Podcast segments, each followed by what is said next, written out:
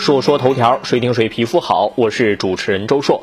评论有时候捍卫的不是真理，而是一种合理性。我们来关注今天的话题：吉林一高校规定学生七点半必须起床。最近，吉林外国语大学有学生反映，学校规定大一大二的学生早晨七点十分务必离开寝室，大三大四学生早晨七点半必须起床，没课也要下床，否则每人要扣两分儿。十月二十九号，学校回应说，规定作息时间是为了用制度约束学生好好学习，形成良好的生活习惯。扣的分儿是第二课堂成绩的分数，用来评价学生日常活动的参与情况，跟学业成绩无关。现在，相当一部分大学高校啊，已经从各个维度上向高中模式演化了。你以为可以三三两两拿着书，慢慢悠悠走过草坪去上课？你以为可以参加社团组织做自个儿喜欢的事儿？你以为可以选自己热爱的课、喜欢的运动？你以为的大学都是思想开放、兼容并包？事实证明，除了顶尖的几所高校，这些场景啊，只是在想象当中。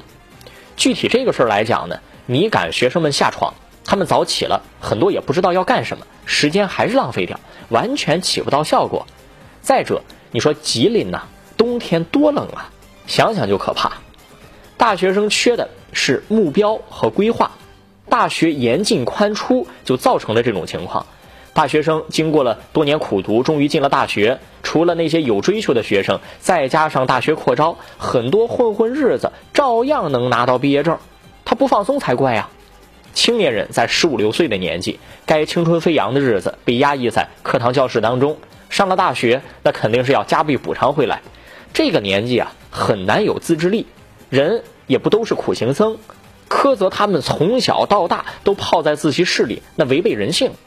所以说，与其在时间上控制学生，大学里头应该更注重对学生人生规划的培养和引导，让他们有动力和目标，自然就可以相对的不去荒废时间了。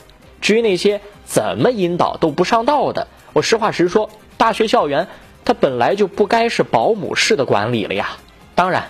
只要不违反法律法规，你校规怎么定都行。就像这个七点半必须起床，你就规定六点半起床都没问题。不过我倒觉得应该在招生的时候啊，连同学校多么多么好的宣传，一起把这些规定都广而告之，这样学生们就可以有选择性的用脚投票了。比方说，我报考学校的时候，我就知道北大食堂好像不怎么好吃，清华宿舍离食堂要跑三公里，所以说这俩学校我就都没选。用脚投票嘛，这才合理是吧？下个事儿，伊索寓言被家长投诉删故事。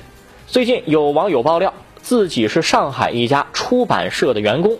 近期呢，出版社出版的一个版本《伊索寓言》被家长拨打上海一二三四五举报热线投诉了。原因是《伊索寓言》里头有一个螃蟹与蛇的故事，家长看到以后认为会给孩子留下心理阴影。出版社回应说会对故事进行改动，然后家长又说暗黑故事太多，觉得应该全面下架《伊索寓言》这本书。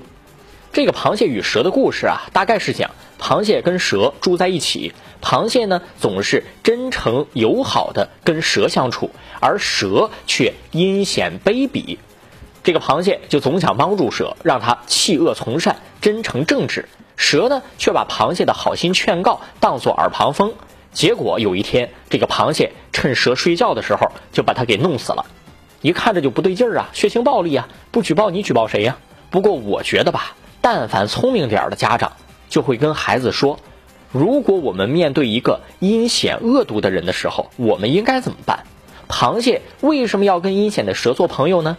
除了用极端方式杀掉蛇，螃蟹还有没有其他的选择呢？蛇、螃蟹选择同居伙伴的时候，是不是怎么来做选择也很重要呢？那掐死蛇的螃蟹是不是应该坐牢呢？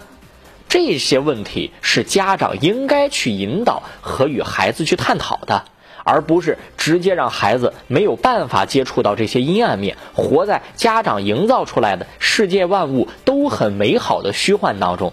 大家都知道，温室里头的花朵一到了自然环境当中，有可能就夭折了呀。